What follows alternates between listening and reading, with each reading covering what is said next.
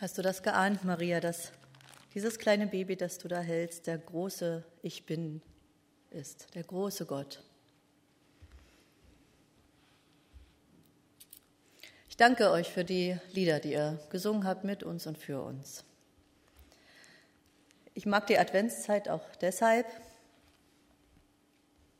weil sie voller Lieder ist. Natürlich, es gibt auch immer welche, bei denen man die Augen ein bisschen verdreht. Ich weiß nicht, wie geht es bei euch im Moment mit Last Christmas? Manch einer verdreht die Augen bei in der Weihnachtsbäckerei, weil man es so oft gehört hat. Mein persönlicher Quellgeist in diesem Jahr ist ein Lied von einer Weihnachtskinderlieder-CD. Geht äh, so, ich singe es nicht vor. Äh, Geschenke bekommen und Geschenke schenken. Ich kann nur an Geschenke denken. Oh ja, Geschenke sind toll. Also, das habe ich dauernd als unwillkommenen Ohrwurm. Das nervt ein bisschen. Aber natürlich hat das Lied auch seine Berechtigung. Geschenke sind schon toll. Und der Gedanke an Geschenke hat seinen festen Platz in unseren Weihnachtsvorbereitungen so wie Plätzchen essen, auf dem Weihnachtsmarkt treffen mit Freunden, Leuchtsterne an den Fenstern anbringen, Adventskränze besorgen.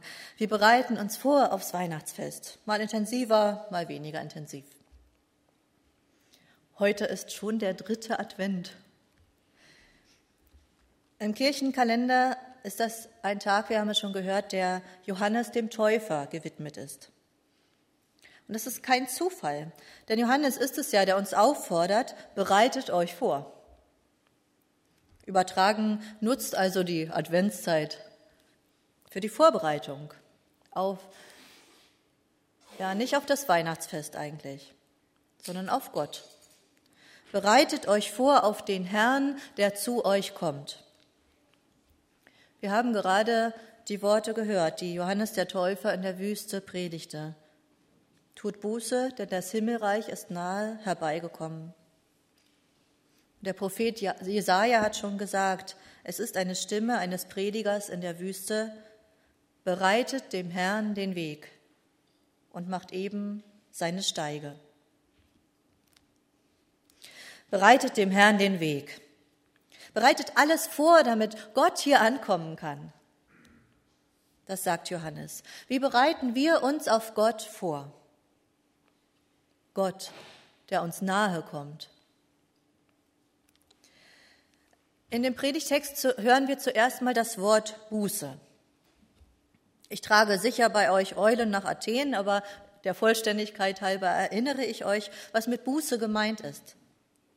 Nämlich Umkehr, Umdenken. Also nicht so wie in das wirst du mir büßen, sondern eher wie in da habe ich meinen besserwisserischen Wesenszug eingebüßt. Umkehren. So bereitet man sich vor, sich besinnen, umbesinnen. Das ist ja etwas, was einem in der Adventszeit dauernd begegnet, dieser Wunsch, eine besinnliche Zeit. Eigentlich nervt mich das auch schon, weil es oft nur so dahingesagt wird, besinnlich. Aber ich muss mir schon eingestehen, es passt im Grunde ganz gut. Denn adventliches Umdenken, das ist ja genau das, eine Zeit der Besinnung. Sich besinnen auf das, was wirklich wichtig ist. Dann merken wir, wie wertvoll Ruhezeiten sind, wie kostbar Familie ist oder Freunde. Und wir bemühen uns, sie doch noch mal zu besuchen oder schreiben ihnen, mit Adventskalendern zählt man nicht nur die Tage herunter, sondern man lernt, wie einfach es sein kann, sich an jedem Tag über was ganz Kleines zu freuen und wenn es nur ein buntes Bildchen in einem Kalender ist. Wir lesen vielleicht viel eher eine Andacht, weil sie eben im Adventskalender dran ist. Auch das hilft, sich zu besinnen und die wesentlichen Fragen zu stellen. Was ist Freude? Was brauche ich wirklich zum Leben? Wer ist mir wichtig? Und so weiter kleine Freuden und große Fragen. Das passiert uns, wenn die Adventszeit besinnlich ist. Kein Wunder, wenn da Gott auftaucht. Er kommt uns ja entgegen. Und es ist leicht für ihn, uns entgegenzukommen, wenn wir über die wichtigen Dinge des Lebens nachdenken. Was brauche ich wirklich? Halt zum Beispiel.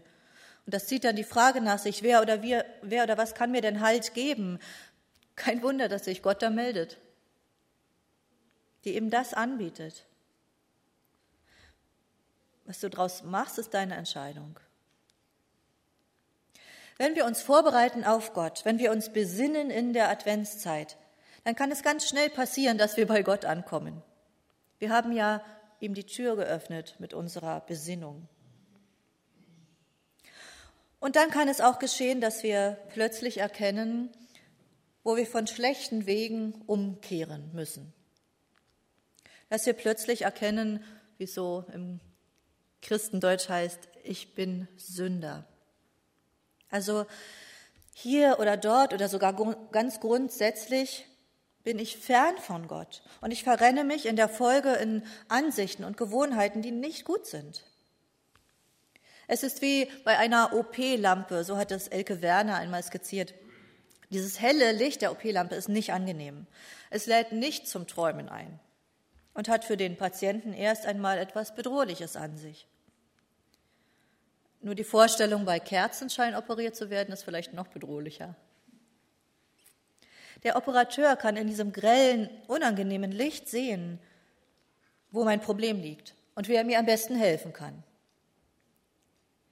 Bei dem, was wir Buße oder Umkehr oder eben Besinnung nennen, kann uns schon mal die Wahrheit über uns kalt erwischen. Kalt wie eine OP-Lampe. Gott schaut tief in unser Herz und lässt uns sehen, wo wir dringend Hilfe brauchen. Er will sozusagen das aus unserem Herzen herausschneiden, was uns hart macht, was uns belastet und verbittert sein lässt. Eine wunderbare Vorbereitung auf Gottes Kommen, denn sein operativer Eingriff heißt Vergebung. Vergebung, durch die wir gesunden werden. Sie schneidet uns ins Herz, aber nur damit dort keine Bitterkeit und kein Hass mehr sein können. Also bereitet dem Herrn den Weg, indem ihr umkehrt, euch umbesinnt. In diesem Sinne wünsche ich uns allen eine besinnliche letzte Adventswoche. Nun könnte der Eindruck entstehen, die Vorbereitung zum Weihnachtsfest sei etwas ganz anderes als die Vorbereitung auf Gott. Also Weihnachtsvorbereitung gleich Geschenke und dagegen Vorbereitung auf Gott gleich Umkehr. So ein bisschen habe ich es ja dagegeneinander gestellt. Das wäre aber ein Missverständnis. Denn sich Gott zuzuwenden, zu ihm umzukehren, das hat eine Menge mit Geschenken zu tun. Einerseits verstehe ich vielleicht, wer ich bin vor Gott, nämlich eine beschenkte Person. Eine, der Gott seine Vergebung schenkt, seine Nähe, seine Hilfe, um nur mal drei Geschenke von Gott an uns zu nennen. Aber auch um Geschenke für Gott geht es hier. Wirklich, um Geschenke für Gott. Was meine ich damit? Ich will es mit einer dieser zahlreichen alten Geschichten verdeutlichen, die sich um Schenken drehen. Ein Hirtenkind, die kleine Leila, näherte sich auch dem Stall, um das Neugeborene anzubeten. Da sah sie die weit gereisten Weisen und ihre kostbaren Geschenke, Gold und Weihrauch und Myrrhe. Und sie schreckte zurück. Ich habe kein solches Geschenk für das Kind. Leila dachte, vielleicht kann ich eine Blume pflücken, aber im Winter gibt's ja keine Blumen. Und weil ihr keine andere Idee kam, musste sie weinen. Leilas Tränen fielen auf den Boden. Der wurde davon ganz nass und plötzlich wuchs da eine Blume. Ein kleiner grüner Busch mit einer weißen Blüte. Leila war glücklich. Sie pflückte die Blüte, lief zum Stall zurück und brachte als Geschenk die Blume mit. Seitdem nennt man die Blume, die im Winter noch blüht, Christrose. So die Legende. Eine richtig wichtige, adventliche, weihnachtliche Frage. Was kann ich dem Kind schenken?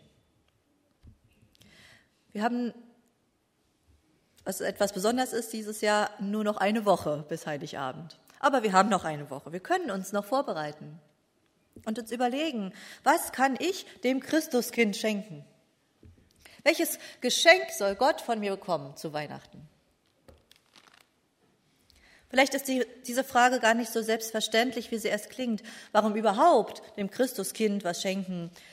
Die Hirten in der Weihnachtsgeschichte zum Beispiel, die schenken ja nichts. Die berichten nur von der Freude, die der Engel Gottes in ihnen entzündet hat. Und die Weisen, ja, die schenken was, aber vielleicht vor allem deshalb, weil man einem neugeborenen König eben was schenkt, oder? Aber ich glaube, das mit dem Schenken ist wichtiger und es ist mehr dran. Schließlich gibt es eben zahlreiche Geschichten darüber, nicht nur die von Laila. Und in vielen Liedern geht es auch ums Schenken. Ich stehe an deiner Krippen hier, o Jesu, du mein Leben, ich komme, bring und schenke dir, was du mir hast gegeben. Warum schenken wir einem Neugeborenen überhaupt was? Das kriegt davon doch wohl am wenigsten mit. Sicher, eine Erklärung ist, es gehört eben dazu, macht man so. Aber ich glaube, es ist mehr. Man drückt damit auch einen Wunsch aus. Dem Kind soll es gut gehen. Und ich trage mit meinem Geschenk dazu bei. Und noch etwas Drittes, vielleicht das Wichtigste. Es ist die schlichte Freude über ein neues Leben. Im Grunde braucht das keine weitere Erklärung. Wir sind einfach fasziniert und fröhlich darüber, dass hier ein neuer Mensch mit seinem Leben beginnt. Und unsere natürliche Reaktion ist, ich will was schenken. Wir Christen glauben, dass Gott das Leben ist. Er hat die Erde und das Universum erdacht. Ohne ihn kann nichts existieren. Diese Nichtexistenz nennen wir den Tod, genau das Gegenteil von Gott, das Gegenteil von Leben. Wenn wir dem Leben begegnen, begegnen wir Gott. Wenn wir das Kind in der Krippe ansehen, sehen wir da Gott selbst, der uns besucht. Wir sehen das Leben. Und etwas sehr Natürliches, was wir unbedingt tun wollen, wenn wir mit dem Leben in Berührung kommen, ist, ich will was schenken. Vielleicht ist Gott deshalb als Baby auf die Welt gekommen, wie Millionen andere auch. Er kriegt auch gern was geschenkt. Oder ist das ein komischer Gedanke? Dann bleiben wir zuerst mal bei dem anderen, der damit zusammenhängt. Vielleicht hat Gott deshalb diesen Weg gewählt, um uns Menschen zu begegnen, weil wir auf ein solch ein neues Leben so natürlich und so freudig reagieren. Da ist keine Ehrfurcht vor einem Baby, aber da ist große Ehrfurcht vor dem Leben. Und diese Ehrfurcht ist nichts, was uns erschrecken lässt, sondern im Gegenteil, sie zieht uns an. So mag es Gott wollen dass wir nicht voll Ehrfurcht vor ihm erstarren und lieber Sicherheitsabstand halten, sondern dass wir uns ehrfürchtig anziehen lassen von ihm als Lebensquelle. Das heißt auch Buße tun, umkehren, uns ihm wieder zuwenden. Das, erscheint, das scheint Gott zu erfreuen, wenn wir uns anziehen lassen von seiner lebendigen Liebe und liebevollen Kraft. Wo ist denn Kraft zu spüren bei einem Säugling? Der ist doch ganz schwach. Genau, das mutet Gott sich zu. Ein wunderschönes Lied von Sarah Lorenz drückt das so aus. Allmächtiger, wie hältst du uns mit Kinderhänden? Die Augen, die in Herzen schauen, sehen nur verschwommen. Der Flut und Wellenmeer bezwingt, muss laufen lernen wie ein Kind. Der große Held, auf den die Welt so lange hoffte, kommt so schmächtig, wie wir selber sind. Allmächtiger, wie hältst du uns mit Kinderhänden? Du hast alle Majestät in diesen Futtertrog gelegt. Allmächtiger, wie willst du unser Schicksal wenden? Du kommst herab und hebst uns zu dir hoch, allmächtiger Gott.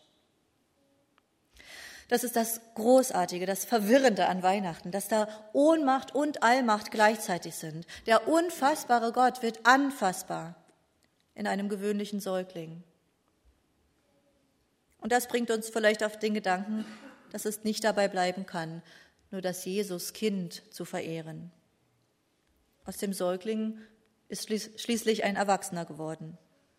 Und mehr noch, wir bekennen ja, Eben, dass es Gott selbst ist, Jesus, der Retter, der die gesamte Schöpfung, die gesamte Geschichte umfasst. Gott, das Leben selbst. Der Herr, dem wir den Weg bereiten, auf den wir uns vorbereiten sollen, weil er uns nah sein will. Und so ist die Adventszeit eine wunderbare Zeit, eine große Chance, ein Anstoß, dass wir uns von nun an oder wieder bewusster mit dem beschäftigen, der da Geburtstag hat. Denn so könnte man Weihnachten ja auch nennen, Gottes Geburtstagsfeier. Und da sind wir wieder bei diesem vielleicht ungewohnten Gedanken, dass Gott auch gern was geschenkt kriegt. Wie gesagt, unsere natürliche Reaktion auf die Begegnung mit dem Leben ist, ich will was schenken. Und wenn wir das Leben feiern, zum Beispiel bei einem Geburtstag, egal ob das Geburtstagskind nun 0 oder 85 Jahre alt ist, wir denken über Geschenke nach. Und eigentlich heißt das, wir beschäftigen uns mit dem Geburtstagskind. Wir fragen uns, wer ist diese Person? Was kann er brauchen? Was mag sie gern? Was für ein Geschenk könnte sie erfreuen? Ein Geburtstagsfest läuft doch wohl selten so ab. Alle feiern und freuen sich und beschenken sich gegenseitig und das Geburtstagskind steht vergessen in der Ecke. Wird höchstens mal angesprochen, wenn man was haben will. Nein, so feiern wir nicht Geburtstag. Und die Geburtstagsfeier, die Weihnachten heißt, feiern wir die so? Oder beschäftigen wir uns eben mit diesem Kind, mit diesem Gott? Fragen wir ihn, wer bist du? Was magst du gern? Was für ein Geschenk würde dir gefallen? Verbringen wir sein Fest nicht nur miteinander, sondern mit ihm.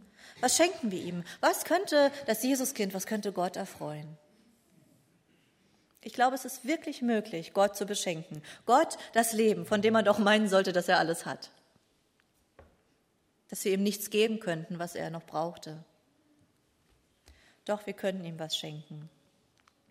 Mir kommen vier Dinge in den Sinn, die ich zum Schluss noch benennen möchte. Vielleicht fällt euch in eurer persönlichen Vorbereitung in der letzten Adventwoche noch mehr ein.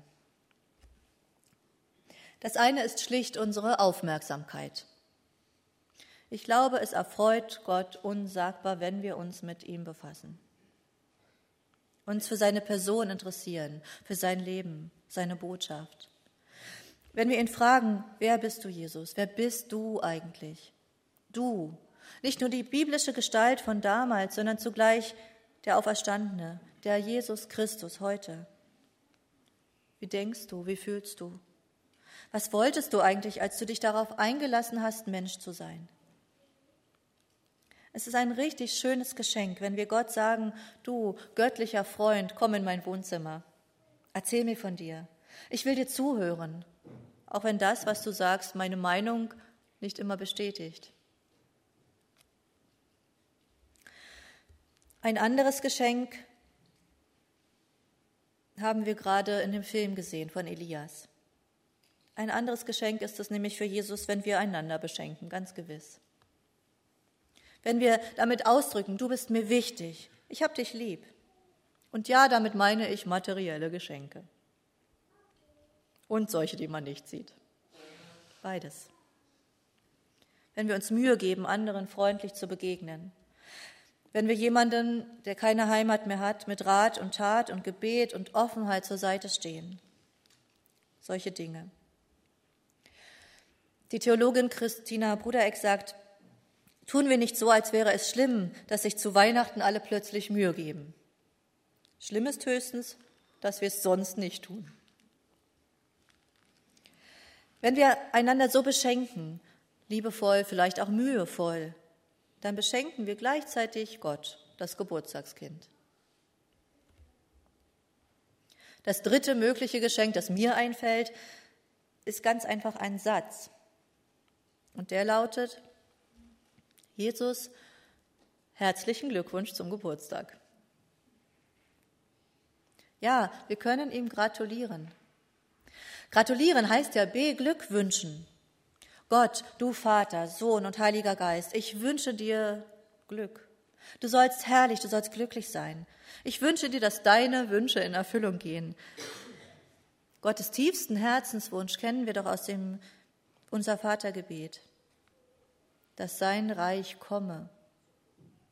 Das Himmelreich sagt Johannes der Täufer, ist nahe herbeigekommen. Die Wurzel dieses Wortes nahe ist wie ein Bild. Man kann sie übersetzen mit schon in der Hand befindlich. Gottes Reich rückt uns schon auf den Leib, dass wir umkehren zu ihm und dieses Reich kennenlernen im Jetzt und Hier. Das ist Gottes Herzenswunsch. So hat Jesus es uns immer wieder nahegebracht, durch seine Gleichnisse ganz besonders. Jesus, herzlichen Glückwunsch zu deinem Geburtstag. Du sollst herrlich und glücklich sein. Ich wünsche dir, dass deine Wünsche in Erfüllung gehen, dass also wir Menschen dir deine Liebe glauben und unser Denken und Handeln aus dieser Kraftquelle speisen. Dass wir dein Reich, dein lebendiges, dein liebevolles Handeln an uns entdecken, im Kleinen und im Großen, das wünsche ich dir, himmlischer Vater weil ich weiß, dass es nicht nur uns gut tut, sondern dass es dich glücklich macht. Und ein letztes Geschenk, das ist enthalten in dem Lied, das ich vorhin schon erwähnte. Ich stehe an deiner Krippe hier. Ich komme, bring und schenke dir, ja was denn? Das, was ich von Gott bekommen habe. Im Lied, was du mir hast gegeben. Und was ist das alles? Mein Geist und Sinn, Herz, Seel und Mut. Mein ganzes Sein und Leben. Das möchte ich in deine Liebe stellen, denn ich weiß, dass dich das erfreut, weil du mich herzlich liebst, weil du mit allem, dem Starken und dem Schwachen, dem Hässlichen und dem Freundlichen an mir etwas anfangen möchtest, weil du mit mir leben willst, für immer. Was kann ich dem Jesuskind schenken? Was würde Gott erfreuen? Weihnachten ist eine wunderbare Gelegenheit, das zu entdecken und dabei Gott, das Leben selbst, in die Arme zu schließen. Ich wünsche uns allen noch eine schöne Adventswoche, in der wir uns ja besinnen, vorbereiten können auf Gottes Fest. Amen.